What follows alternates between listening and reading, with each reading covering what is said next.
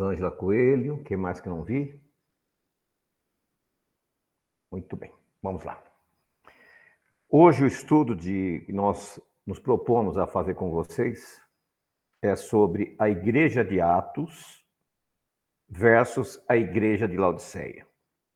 Quem preferir chamar de congregação, pode falar congregação. Quem quiser falar eclésia, pode falar eclésia. Assembleia, pode falar assembleia porque tudo é a mesma palavra. Infelizmente, surgiu uns tempos atrás aí pessoas com muita, né, com preconceito contra as palavras, isso é uma bobagem. Né? Nós não temos que nos prender a isso. E às vezes a linguagem que nós estamos mais acostumados facilita a nossa interpretação. Yeshua, ele antes de partir, ele pediu aos seus discípulos que ficassem em Jerusalém até que dos céus, prestem atenção, dos céus, e não no céu, e nem do céu, que dos céus, ou seja, até que do trono de Deus, que é soberano sobre todos os céus, eles fossem revestidos do poder. O profeta Joel, ele faz uma profecia que os apóstolos é, sugeriram que parte desta profecia se cumpriu naquele dia de Pentecostes, naquele dia de Shavuot. A palavra Pentecostes não é nada mais, nada menos que 50 dias. Só isso. Não é uma palavra mágica, não é nada. Que naquele dia, especificamente, eles foram revestidos do poder. E esse revestimento do poder né, fez com que eles conseguissem levar a palavra e converteram milhares de pessoas. 3 mil, 4 mil, 5 mil pessoas. Hoje, para nós juntarmos 13 pessoas, é difícil. Mas naquele dia, homens simples, homens é, sem aquela pompa sacerdotal, porque os sacerdotes eles tinham uma aparência, uma vestimenta, uma pompa muito grande, e aqueles eram pescadores, pessoas simples e pessoas novas. Eles não eram velhos. Quando a primeira coisa que fala de apóstolo, nós lembramos do quê? De homens barbudos e velhos. Não é real. Quando Yeshua teve um encontro com o cobrador de imposto, Yeshua pede que Pedro vá e pesque. E ele traz e é pago o resgate dos dois, de Jesus e de Pedro. O que, que significa isso? Que Jesus e Pedro tinham mais de 20 anos, que os demais eram os mais novos, porque o resgate era pago aos 20 anos.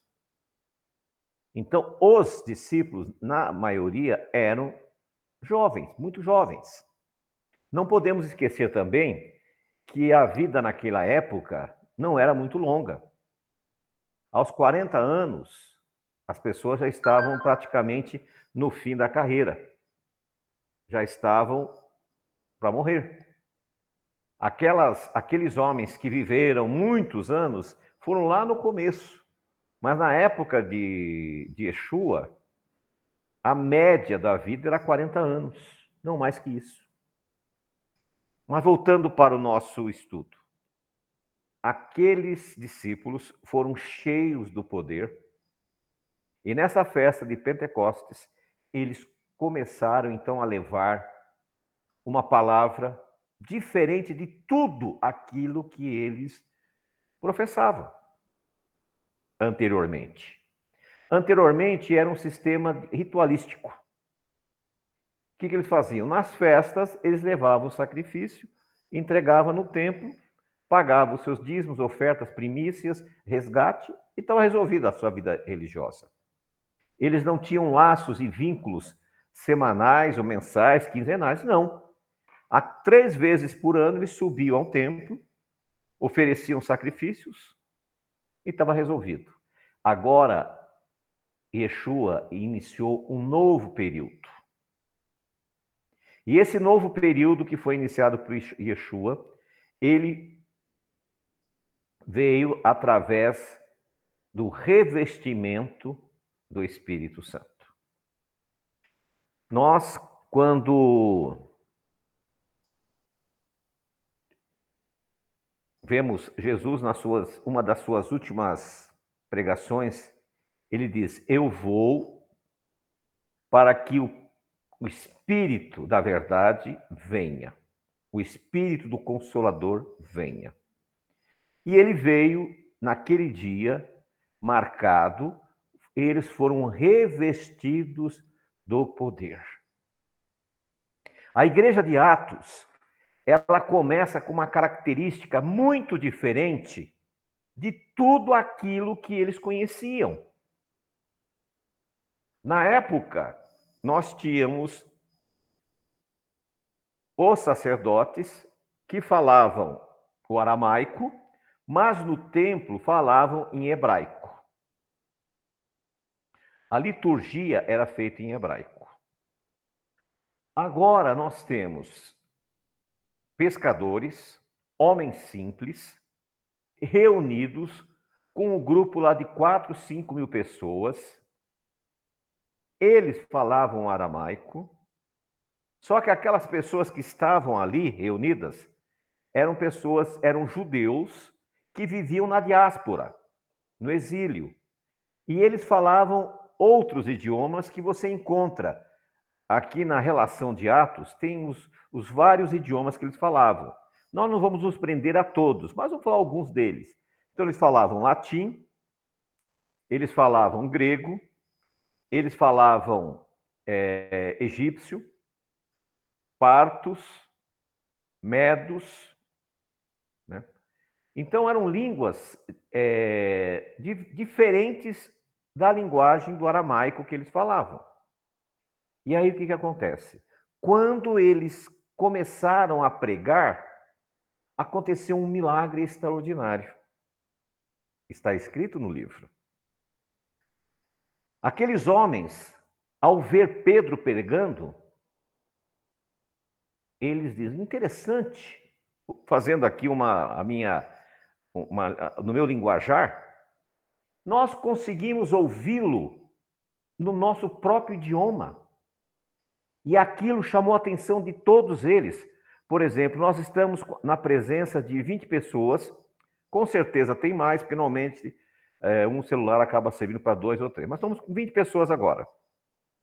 E vamos imaginar que cada um de vocês falasse um idioma: alemão, inglês, espanhol, português, norueguês, russo, chinês, hindu e assim por diante. E eu começasse a falar em português, só que vocês ouviam no idioma de vocês.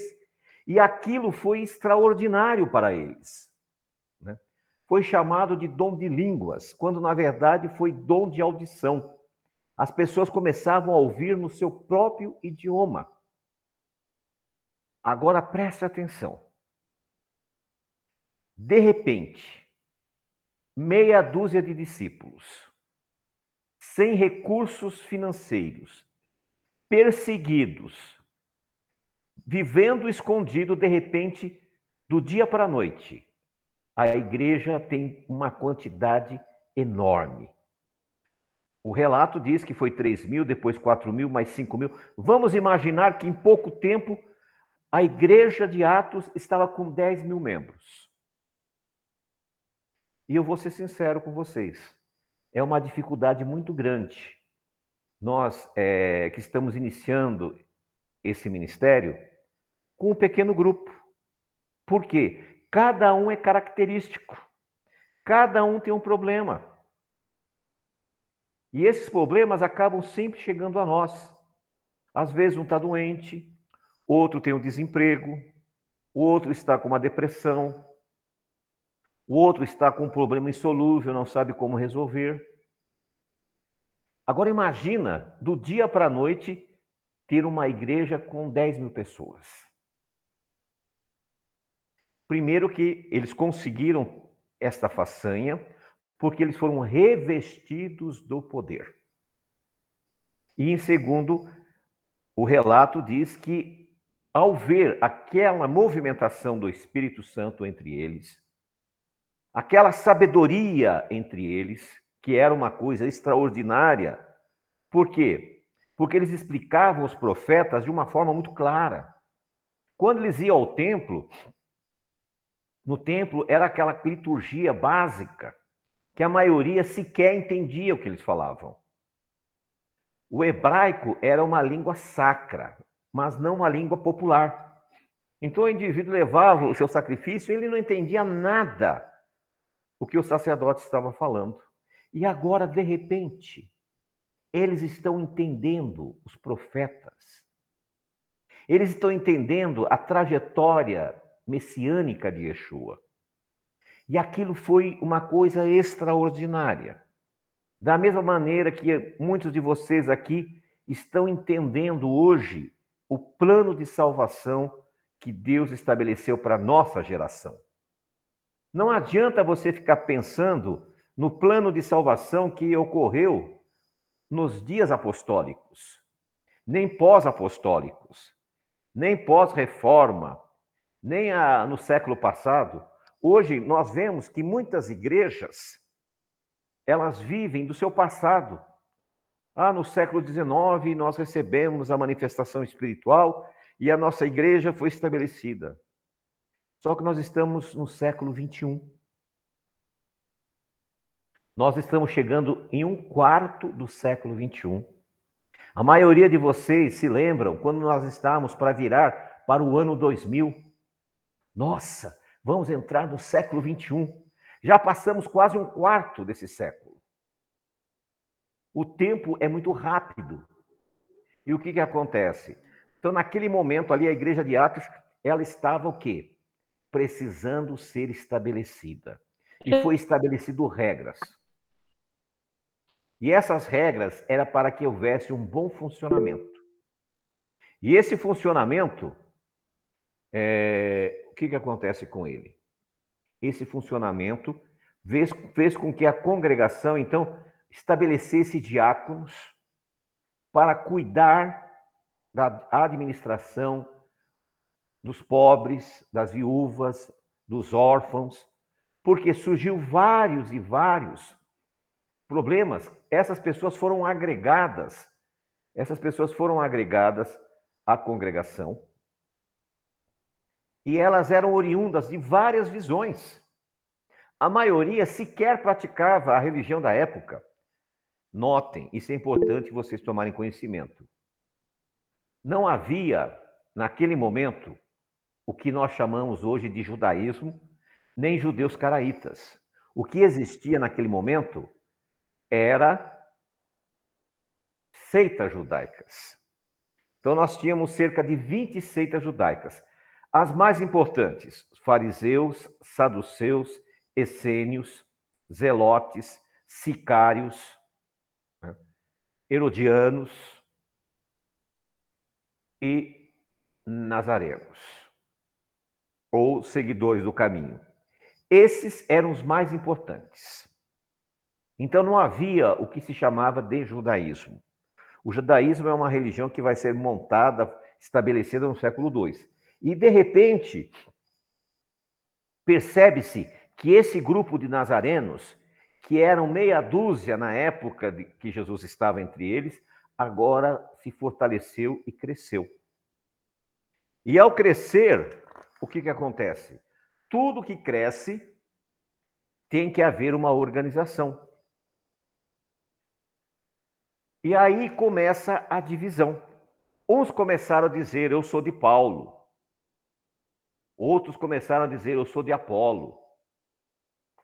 Aí foi necessário é, que esses apóstolos unificassem e não permitisse que se dividisse aquela igreja que se iniciava, aquela congregação. Hoje nós devemos estar beirando as 60 mil denominações cristãs. Não é 60 mil igrejas, não. São denominações específicas divididas entre si. Nós vemos casos muito parecidos é, com isso que eu estou dizendo. A pessoa mora num bairro, tem 10 igrejas no bairro, cada uma de um pensamento. E ele pega uma condução e atravessa a cidade e vai lá em outra, porque ele se identificou mais com aquela. E isso começa a acontecer na igreja, logo no começo. Uns achavam que Paulo era mais preparado para ser o líder. Outros achavam que Apolo era mais preparado. Muitos tinham preconceito contra Paulo por ele ter sido um fariseu perseguidor. E aí o que, que acontece? A mesma crise de identidade que existe hoje, esta mesma crise começou a surgir ali com o nascimento da Querrilá, da Carral, da igreja, da congregação. Foi necessário, em Atos 15, fazer um concílio. E esse concílio havia os apóstolos e havia um grupo que foi denominado judaizantes. Esses judaizantes queriam que os conversos e os novos conversos seguissem a visão farisaica. Eles eram ex-fariseus, só que eles gostavam da visão farisaica. E entre essas havia uma determinação que era a circuncisão. A circuncisão é uma, um procedimento muito simples quando é feito num bebê no oitavo dia. Existe um mistério que eu não sei explicar, que nesse dia não há sangramento e não há infecção. Passou daí é um problema. Agora imagine naquela época que não havia analgésico, que não havia anestesia, que não havia cirurgiões, homens adultos praticarem a circuncisão. Era uma coisa muito complicada. Talvez você diga: "Ah, mas Abraão fez". Ou, não sei, mas nós, não estamos nos, nos jogando para aquele momento. Ali foi uma questão específica que houve uma intervenção divina na situação de Abraão, houve uma intervenção divina, como também houve quando Josué foi ordenado para fazer a circuncisão. Agora, em Atos, era uma situação específica. Tiago, que era o irmão carnal de Yeshua, ele convoca o primeiro concílio para determinar como proceder com os irmãos que estavam chegando na congregação. Nós temos feito a mesma coisa. Muitos dos nossos irmãos ainda não conseguiram se libertar por completo da questão de trabalho ou complementando uma faculdade, ele não consegue ainda é, se libertar. Muitos são pai de família, outros são arrimos de família, e eles dependem do trabalho. Então, a congregação, nós temos uma definição. Nós usamos Atos 15 como princípio. Nós usamos uma regra que já existe. Então, quando a pessoa chega na congregação, ela vai obedecer os princípios fundamentados em Atos 15, e como diz ali em Atos 15, no finalzinho, e aos sábados ele vai à congregação, à sinagoga, para aprender. Ele vai aprender, ele vai trabalhar naquilo e ele vai conseguir, então, se libertar e tornar-se um seguidor pleno do Senhor Yeshua. Se naquela época, em Israel, em Jerusalém, eles tinham dificuldades, imagina hoje que nós estamos aqui, né, no Ocidente, aonde o sábado é o dia mais importante do comércio. Muitas empresas exigem. Então, hoje nós temos que ter sabedoria quando agregamos pessoas. Eu não posso usar o meu testemunho, a minha vida, para querer impor a você coisas que a Bíblia não está impondo de primeira mão. Presta atenção. Você não está desobrigado de cumprir o princípio, mas ali estabelece quatro princípios. E se você conseguir estabelecer que você vai cumprir os demais mandamentos, aí você já, já está pronto para isso. Você vai fazer uma escolha. Nós temos professores aqui entre nós. E alguns deles têm aula sexta-feira à noite. Ele é pai de família. Você não pode simplesmente chegar e dizer: olha, pede as contas. Não, não funciona assim. Então, qual é o método que nós estamos usando? Negocia, conversa, estabelece e pede o sábado para você. É um ato de fé. Outros já acreditam que a pessoa tem que ter uma fé inabalável. Não, faça desse jeito. Cada um sabe como agir. Da mesma forma que a igreja precisou criar uma identidade naqueles dias, porque eles não tinham uma identidade, eram várias seitas, várias facções que se uniram e havia necessidade de haver o quê? Uma unificação, uma unidade. E o que, que acontece? Eles começaram a estabelecer a mesma visão. Nós temos que estabelecer a mesma visão se quisermos ter sucesso nessa empreitada, em primeiro lugar. Em segundo, eles tinham o mesmo objetivo. Nós temos que ter o mesmo objetivo, o mesmo propósito. Se nós estabelecermos o mesmo objetivo, o mesmo propósito, o que vai acontecer? Nós vamos alcançar resultados. Eles oravam juntos.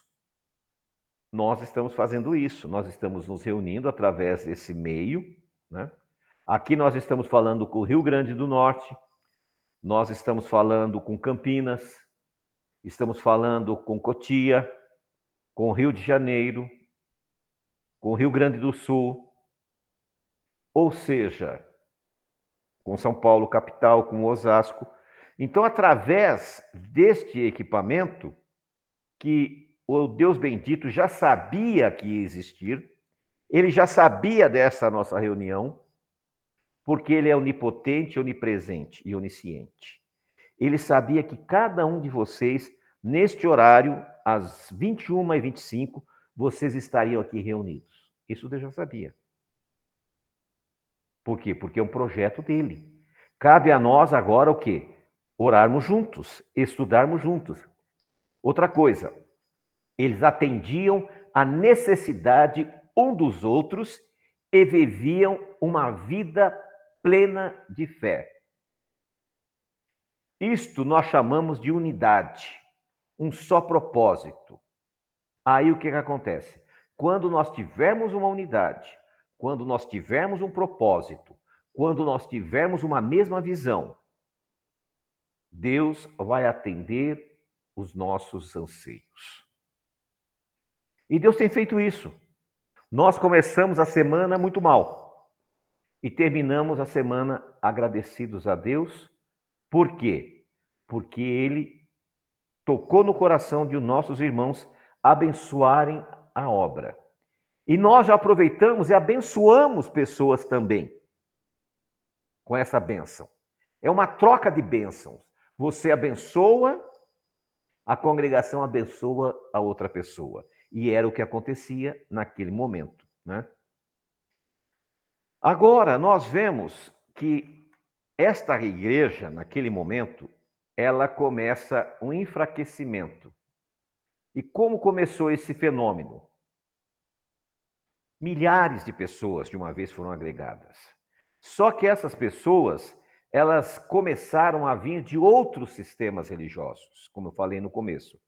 Eram fariseus, eram essênios, eram gnósticos, eram pagãos. E nós vamos ver que a igreja então foi tendo que ser lapidada. Quando você vê, por exemplo, nas cartas de Paulo, duas cartas, eram porque era uma igreja problemática. A igreja de Tessalônica, duas cartas. Por quê? Porque era uma igreja complicada. A igreja de Corinto, eles tinham um problema gravíssimo ali.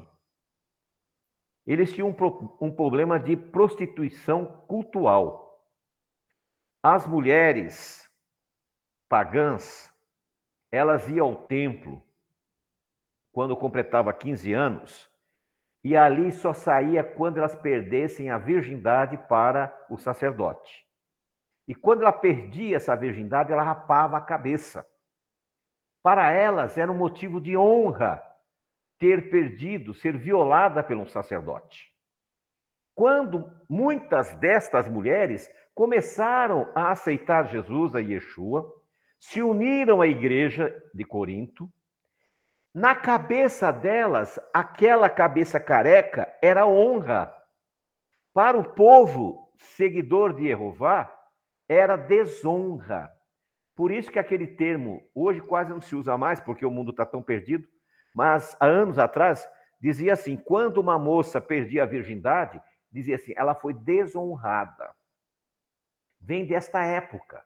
Por quê? Quando ela perdia a virgindade para o sacerdote, era uma honra.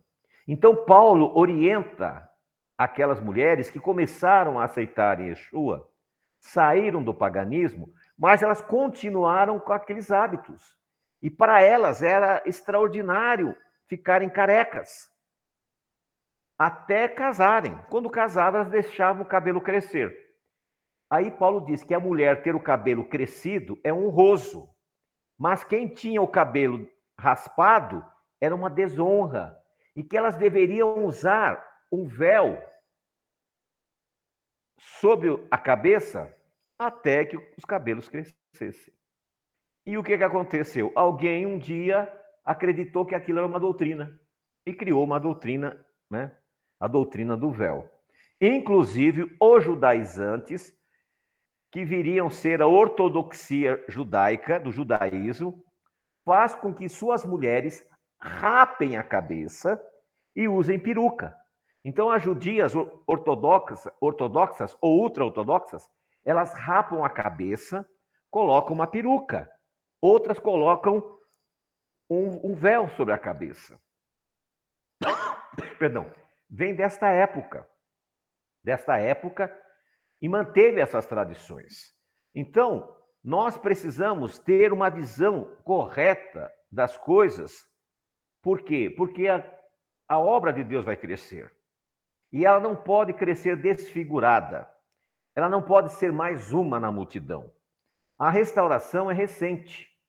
Tem 20 e poucos anos, 30 anos. E hoje já existe tanta divergência. Por quê? Porque eles perderam esses princípios fundamentais, que é a mesma visão, o mesmo objetivo, orar juntos, viver em harmonia. Não podemos permitir também que entre no nosso meio crenças que não são bíblicas. E é o que está acontecendo no meio messiânico. Eles estão adotando práticas do judaísmo ortodoxo, práticas que nem os judeus caraítas que são os mais antigos, são os que seguem a Torá à risca, observam. Nem os judeus messiânicos de Israel observam. Aqui no Brasil, os nossos irmãos messiânicos, na verdade, viraram sinagogas do judaísmo. E eles colocam Yeshua em segundo plano, e na sequência, Jesus e Yeshua é desconsiderado e rejeitado. Esse é o processo. O processo para rejeitar o Senhor Yeshua é simples. É você trazer tradições do judaísmo ortodoxo para dentro do movimento. Então nós não podemos permitir esse tipo de coisa, essas infiltrações. Por quê? Porque elas vão causar esses desvios de conduta. E nós vamos ter uma crise de identidade. Hoje, nós não podemos ter essa crise. O movimento judaísmo messiânico e judaísmo nazareno estão com uma crise de identidade. Eles não sabem se são cristãos, eles não sabem se são judeus, eles não sabem se são judeus cristãos. Mas por quê?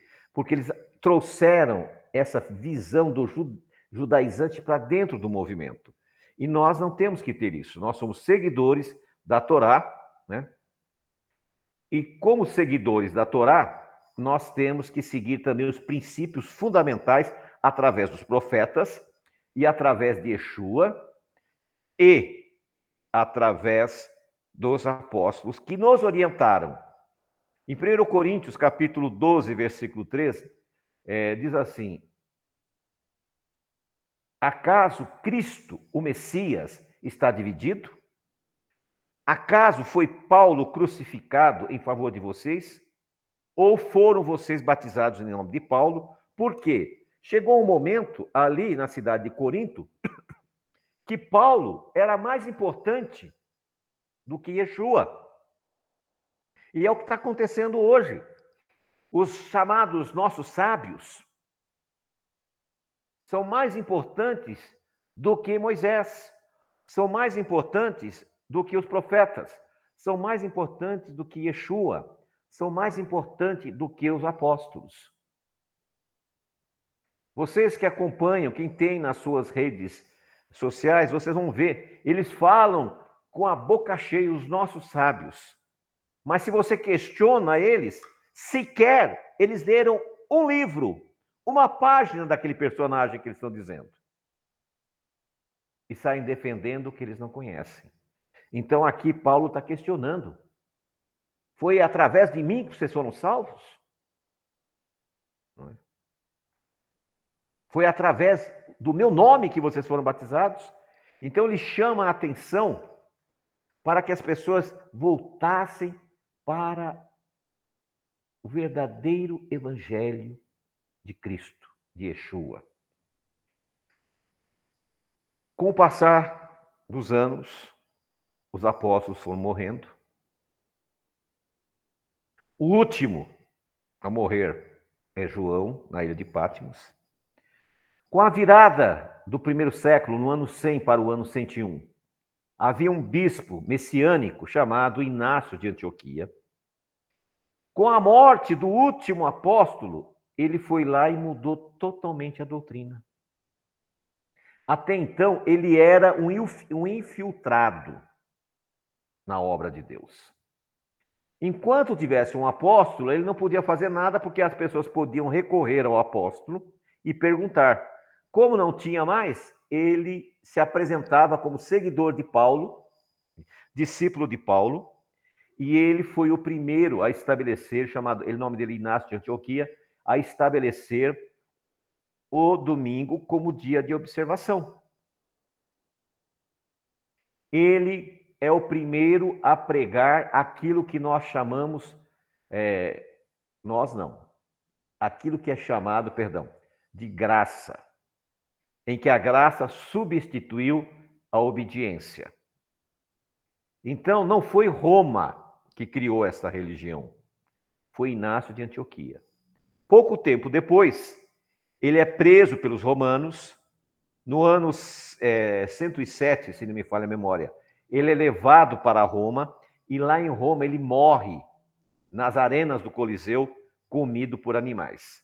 Mas os seus seguidores mantiveram suas doutrinas maléficas. E foram estas doutrinas maléficas que foram adotadas por Constantino para fundar a sua igreja. A sua igreja ela teve como fundamento o bispado de Antioquia e não de Jerusalém. Então, você percebam que o que nós temos hoje, a religião fundamentada do cristianismo, ela não é, não tem como base a igreja apostólica. Ela teve como base uma igreja que se apostatou, que era o Inácio de Antioquia, que depois vai passar a ser a Igreja Católica Apostólica Universal. E no século XVI, Martinho do Lutero faz uma divisão política e não espiritual. Ele condenou os excessos da igreja. Não era projeto, quem já leu a obra de Lutero inteira, íntegra, na íntegra, vai saber que o propósito dele não era se separar da igreja. O propósito era que a igreja deixasse de, de, de, de cumprir coisas que não faziam parte da base cristã. Eram coisas que foram sendo adotadas quando ele apresenta as 91 teses. Então nós vemos aqui, meus amados, que a igreja ela vai perdendo a sua essência. Isso já no século XVI. Posteriormente, da reforma vem a contra-reforma. No século XIX, aparecem os movimentos é, carismáticos e os movimentos que pregavam um retorno imediato de Jesus, que é o caso dos adventistas, o caso dos mormons e das testemunhas de Jeová. Esses movimentos, eles conseguem agregar muita gente porque eles eram seitas que tinham profetas e esses profetas eram de interesse das pessoas. Hoje, as igrejas que têm esses videntes, esses homens que revelam ou mulheres que revelam, elas ficam cheias, porque as pessoas não vão à igreja por causa do culto. Elas não vão à igreja por causa da mensagem, pela oração. Não, elas vão lá para receber uma palavra. Elas querem que aquele suposto profeta dê uma palavra para elas. É assim que funciona. Então nós percebemos que nesse período que as profecias diz também que seria um período de escuridão, que a verdadeira igreja de Cristo, do Messias, de Yeshua, estaria no deserto. Isso realmente aconteceu. O que significa deserto? Ausência de tudo. Então a religião perdeu toda a sua essência.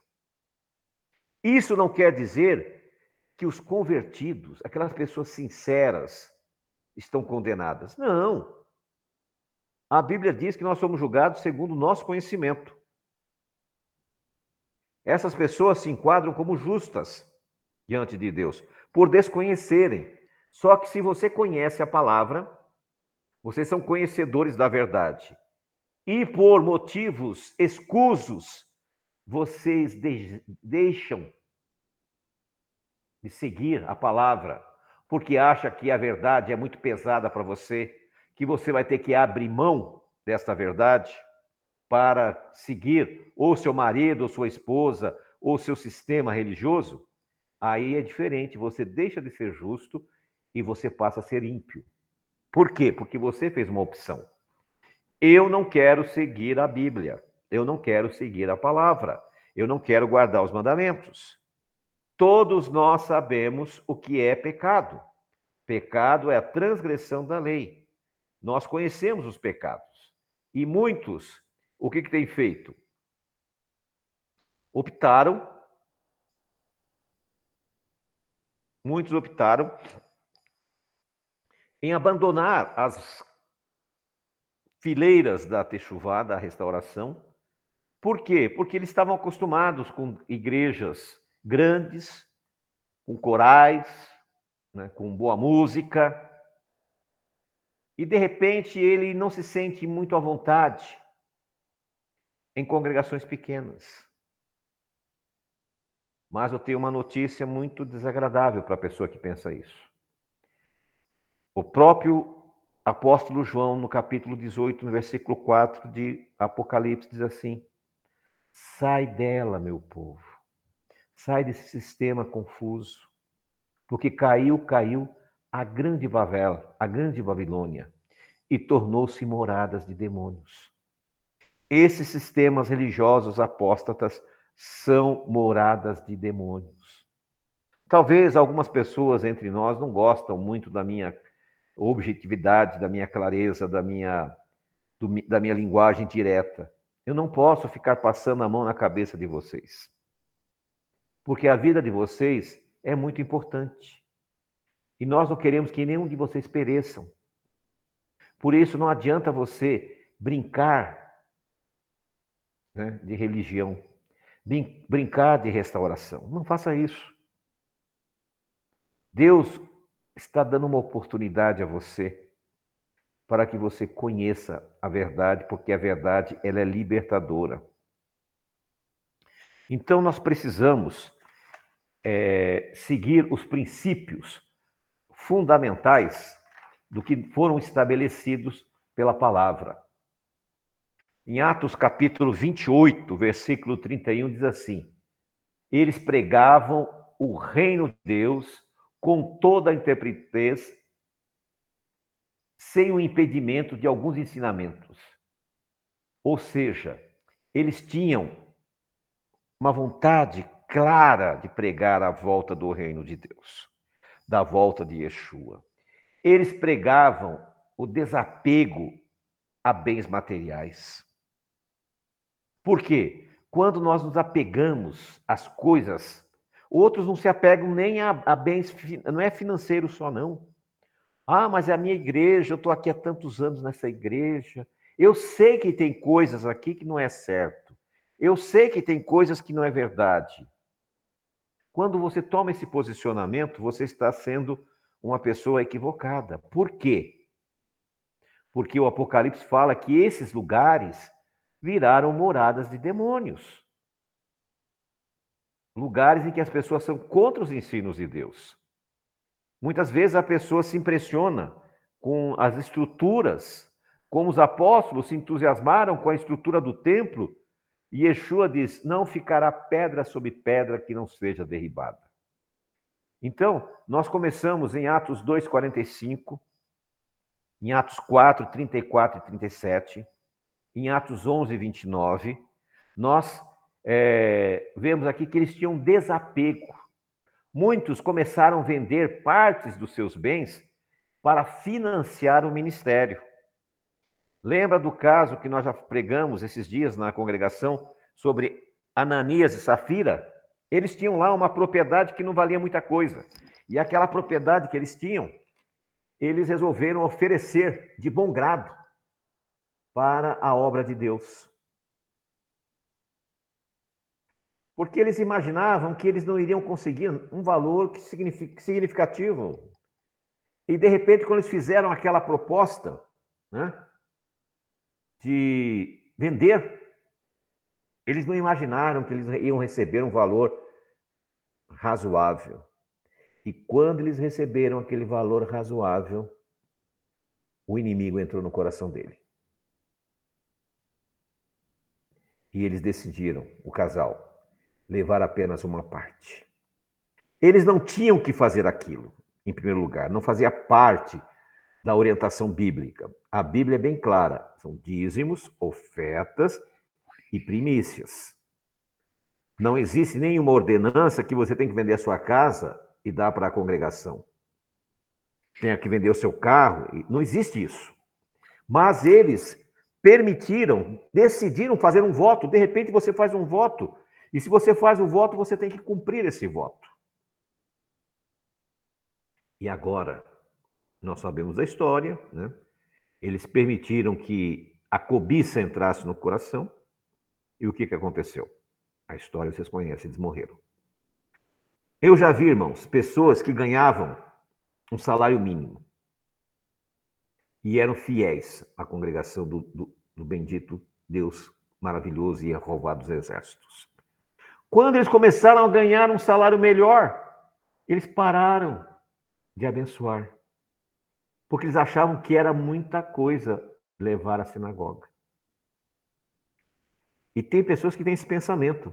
Quem dera vocês ganhassem 200 mil por mês. Né? Quem dera. Mas muitas pessoas que ganham um salário mínimo conseguem levar 10%. Mas quem ganha 200 mil não consegue. Por quê? Porque tem o espírito de Ananias e Safira. E um dos problemas que a igreja primitiva não tinha era esse. Esse é um problema que nós temos. Graças a Deus, nós temos pessoas aqui que são pessoas fiéis, pessoas dignas, e que Deus está mostrando para ele e retribuindo a fidelidade deles. Por outro lado, tem pessoas que abandonaram. Por quê? Por motivos por motivos pessoais, para resolver problemas e acabam criando outros problemas. Então a igreja tinha essa unidade, eles tinham um objetivo, eles não se apegavam às coisas. E nós não podemos nos apegar.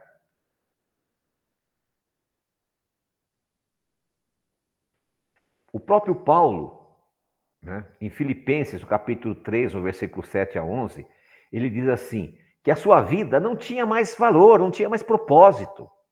Que o propósito dele era ganhar a Cristo. Era ganhar a salvação. Muitas vezes, irmãos, nós abrimos mão da salvação por muito pouco.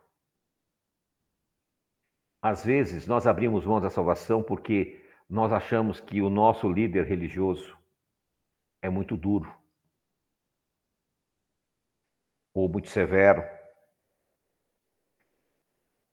Quando a gente. Eu gosto muito de, de, de, de filmes, eu gosto de filmes, eu, eu acho inteligente os caras que escrevem o roteiro, né?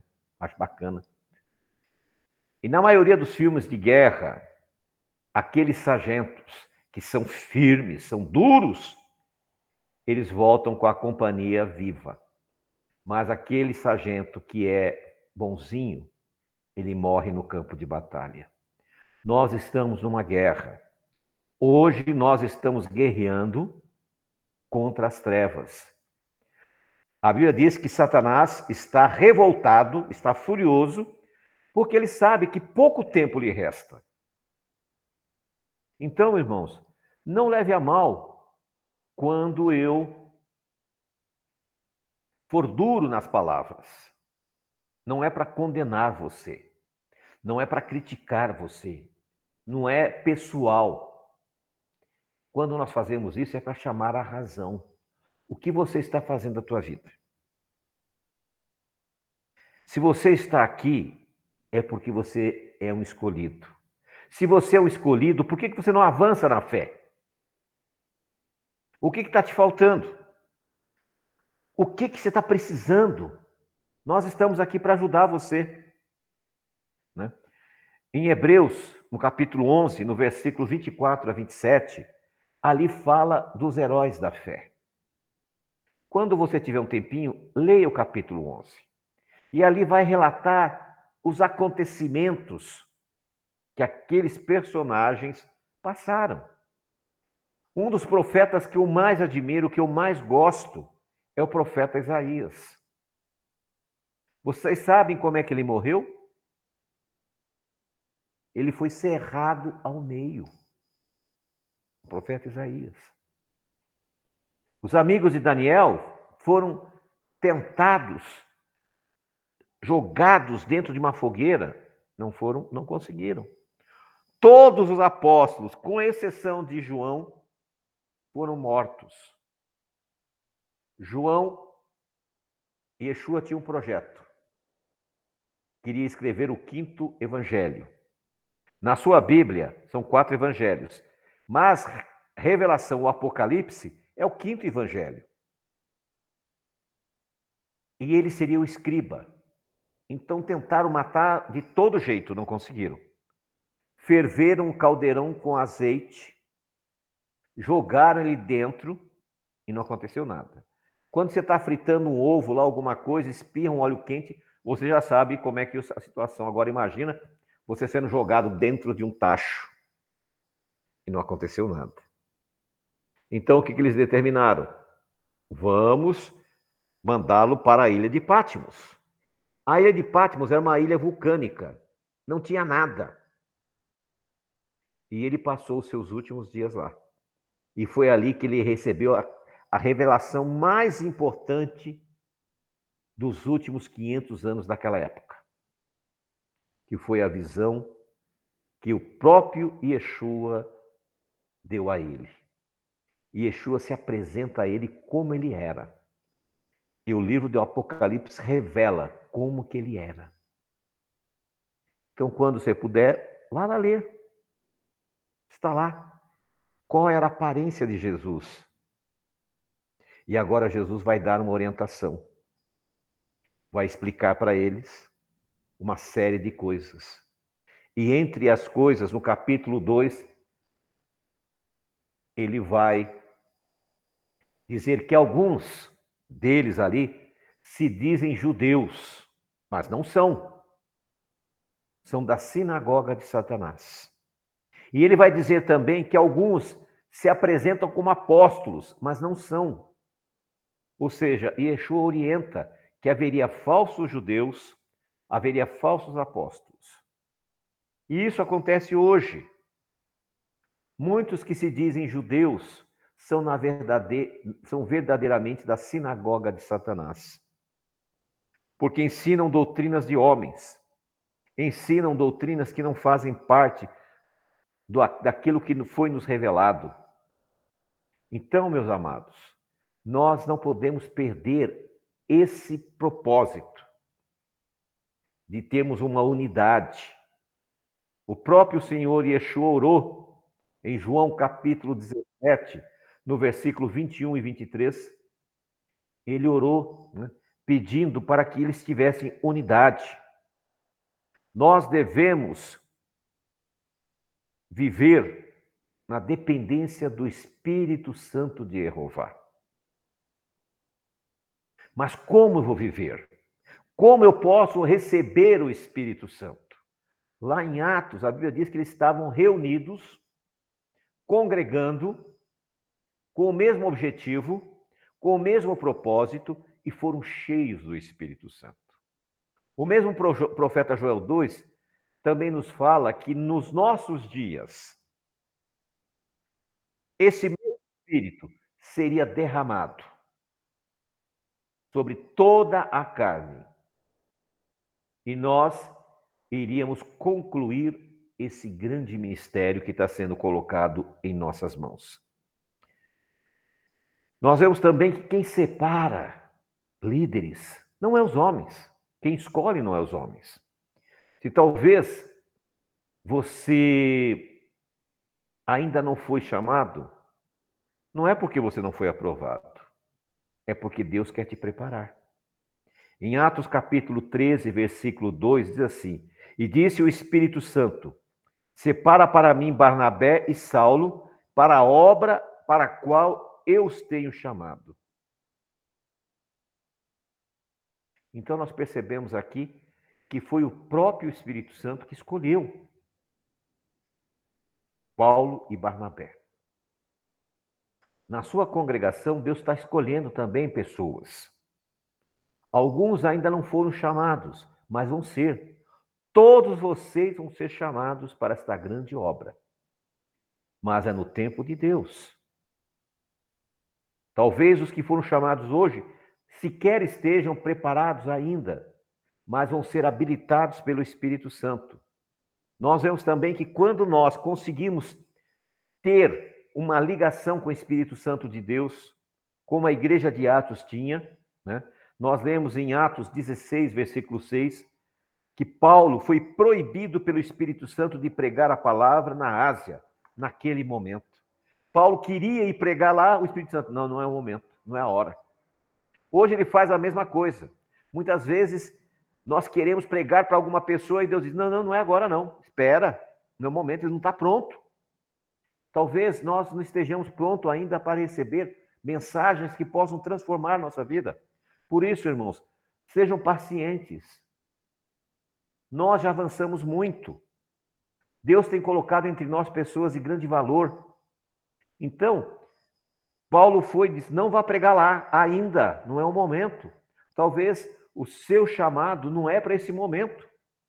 Deus está moldando você, Deus está preparando você para que você seja um grande homem. Paulo só conseguiu ser chamado no momento certo, mas ele teve que ficar três anos na, na, na Arábia Saudita para se descontaminar de todas as doutrinas do, do, do rabinismo, do judaísmo, do farisaísmo. Tudo aquilo que ele havia aprendido, ele teve que se descontaminar. Ele estava intoxicado. Talvez você está intoxicado com fantasias. Você elegeu homens que não são escolhidos por Deus. E você diz: Olha, o fulano me disse isso, o fulano me disse aquilo. Quando quem tem que dizer é o Espírito Santo através dos seus servos. Por isso, meus irmãos, cada um avalie-se a si mesmo. Nós estamos chegando dia 6 de abril, quando nós vamos fazer o Seder de Yeshua. A previsão é essa. E Paulo nos orienta que nós não podemos estar com uma vida irregular. Então há tempo ainda de nos prepararmos para entrarmos em comunhão e aliança com o Senhor. O batismo é um passo. O de Yeshua é o complemento. Nós temos entre nós pessoas que ainda não foram batizadas em nome de Yeshua, porque não estavam prontas. Mas vai chegar o momento que vai estar pronta. E quando estiver pronta, o Senhor vai preparar e você vai nascer de novo em nome de Yeshua. E vai participar da meia do ceder. Essa mesa do ceder que nós vamos participar com vocês, aqueles que estão fora, nós vamos fazer via Google Meet para que você participe do pão e do vinho. Mas é importante que você esteja com a sua vida em harmonia. E só tem uma pessoa humana que pode dizer isso: você. E o Espírito Santo também. Por isso, eu espero que os irmãos se preparem para esse grande evento. É muito importante esse novo nascimento né, para cada um de vocês.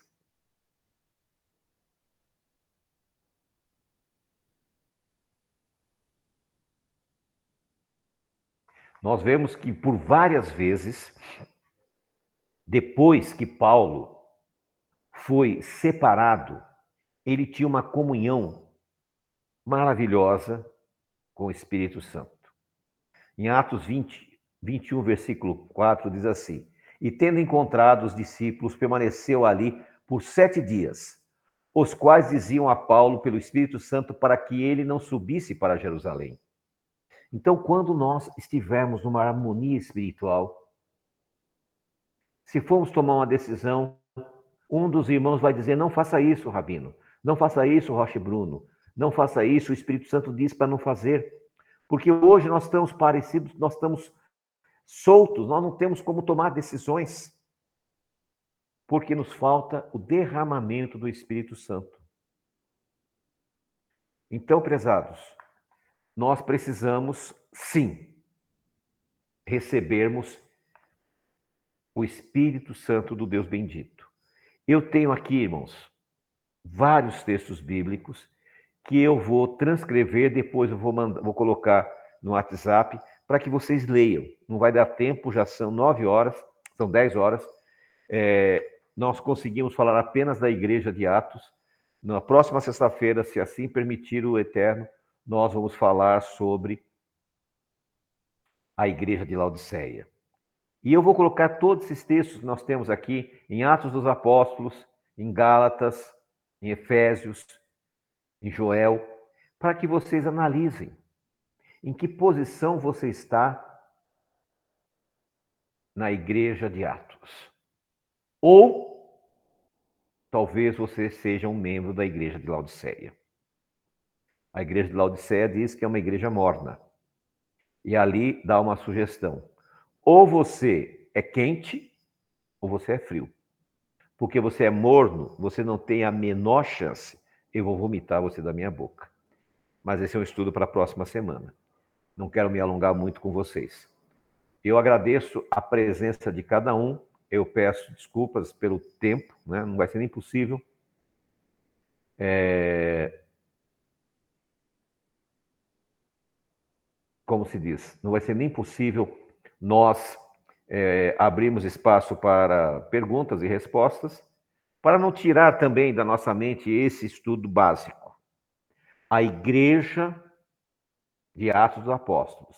Era uma igreja unida, eles tinham o mesmo objetivo, eles tinham o mesmo propósito, eles eram desapegados dos bens materiais, eles estavam preocupados com os bens espirituais.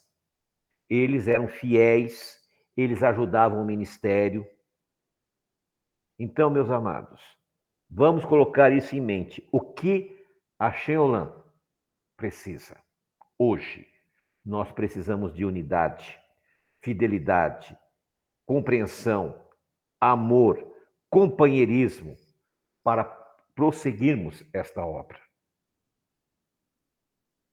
Muitas vezes nos deparamos com problemas seríssimos, nos preocupamos com os irmãos.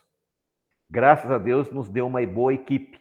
Quando eu percebo que eu preciso falar com uma pessoa que não seja, por exemplo, quando eu preciso falar com uma, uma mulher, eu entro com a, a Morar Priscila, ó, Morar Priscila, vai lá e vê o que está acontecendo, está precisando.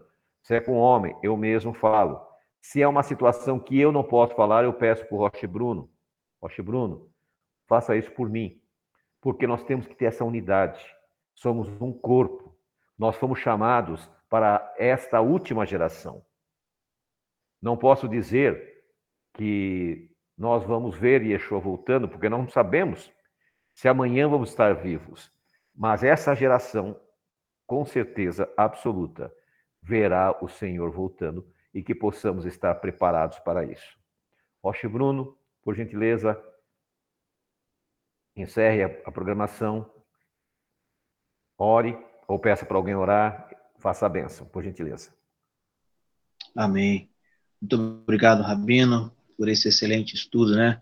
Só um, uma brechinha aqui rapidinho, né? Eu estava conversando esses dias, não sei se foi com o Breno se foi com o Rocha e Josias, e dizendo o seguinte, irmãos, a Bíblia, ela é uma só. Nós temos a Bíblia, né? A palavra do Eterno. E no relógio da, da oração, é, o Senhor me deu o livro de Daniel, capítulo 6, né? E ali alguns se levantaram contra o homem de Deus e queriam derrubá-lo de alguma forma, mas não encontraram nenhum motivo para derrubá-lo, né? E encontraram um motivo na fidelidade dele com Deus. E o amigo falou, ah, foi com o Breno, e o amigo estava me falando estava dando estudo, né, dizendo que, infelizmente, no nosso meio, é, existem algumas pessoas que são ali infiltradas, né? Então, elas não têm como nos acusar de alguma coisa. Então, elas querem nos acusar dentro da nossa fidelidade. E isso é muito triste, porque lá na frente, todos nós seremos julgados. E o Senhor nos julgará conforme aquilo que nós conhecemos. O amigo foi muito sábio nisso, e eu agradeço, viu? Nós vamos orar, eu mesmo vou orar, estou com vontade de orar aqui com os irmãos, é muito bom estarmos juntos. E, e aí eu, eu mesmo dou a benção. Amém? Pai, muito obrigado. Muito obrigado por este estudo. Muito obrigado por esta palavra. Muito obrigado, Senhor, por esses esclarecimentos. Senhor, nós não queremos ser uma igreja rebelde. Nós não queremos ser, Pai, uma igreja morna. Nós, queremos, nós não queremos ser, Pai, uma igreja que é repreendida pelo Senhor. Não, Pai. Nós queremos viver a tua palavra. Nós queremos viver os teus preceitos. Nós queremos ser guiados pelas tuas instruções, Pai. Mesmo que essas instruções, Senhor, não sejam de raciocínio lógico, mas a tua palavra, Pai, ela serve para nos orientar, para nos guiar, e para nos trazer vida. Às vezes, mesmo sem entender, Pai. A tua palavra nos ensina que o melhor é obedecer. Porque tu és um pai zeloso. Tu és um Deus cuidadoso. Oh, meu Deus, o Senhor não nos deixa, Pai, passarmos despercebido, porque como nós pregamos aqui no Shabat, Pai, tu se identifica conosco mesmo nós sendo ainda, Pai, imperfeito, mas os teus olhos estão a nos contemplar a todos os dias. E por dizermos, ó Pai, que te amamos, por isso, Pai, nos esforçamos em obedecer a tua palavra. Agora, Senhor, olhando para este ministério, o ministério Xemolã, a congregação, a igreja, a Carral, e eu como ministro desta casa, um pastor auxiliar do teu servo, Rabino Laerte, eu lhe peço, Pai, olha para nós. E se há algo em nós, Pai, que não te agrada, retira nesta noite. Nós ouvimos a tua mensagem, Pai, nós ouvimos a palavra. Se há alguém, Pai, que não está de acordo, Pai, com aquilo que tu queres, Pai, trata com cada um. Agora, Senhor, não nos deixe sair da tua presença. Eu te louvo pela tua palavra, Pai, porque ela também mostra que os teus filhos, aqueles, ó Pai, que o Senhor chamou, Isaac, Jacó, Abraão, Adão, eles também cometeram erros, porque são homens, são seres humanos como eu e como os meus irmãos que estão nesta live. E a tua palavra não omite os seus erros. E, Pai, olhando para, para esses homens, eu aprendo, Pai, a fazer o correto, a te obedecer. Então nos ensina, Pai, a andar em obediência, nos ensina, Pai, a andar em unidade, em amor. Nos ensina, Pai, a sermos uma carral, uma igreja, uma igreja que te serve de verdade. Senhor, eu te entrego a minha oração nesta hora. Amanhã, Senhor, nos reuniremos, ó Pai, para estudar ainda mais a tua palavra. Usa, Senhor, o Roche Hélio, o Roche Josias, o Rabino, a Morá Priscila, a Morá Ana Carolina. Usa, Senhor, o teu povo que tem o comprometimento, Pai, de amanhã estar ensinando a tua palavra. Fala conosco, nos, re, nos revela, Pai, a nós ainda mais. É o que eu te peço, Pai, agradecido por este estudo. Oramos em nome de Yeshua. Amém e amém. Que o Senhor te abençoe e te guarde. Que o Senhor faça resplandecer o rosto dele sobre ti e tenha misericórdia de ti. Que o Senhor sobre ti levante o seu rosto e te dê paz, prosperidade, pão na tua mesa, segurança, saúde, portas abertas, unidade, santidade, purificação. Em nome de Yeshua Hamashia, não somente hoje, mas para todos sempre. Amém e amém. Shabbat shalom, meus irmãos. Shabbat shalom. Shabbat shalom. Shalom, shalom. Shalom.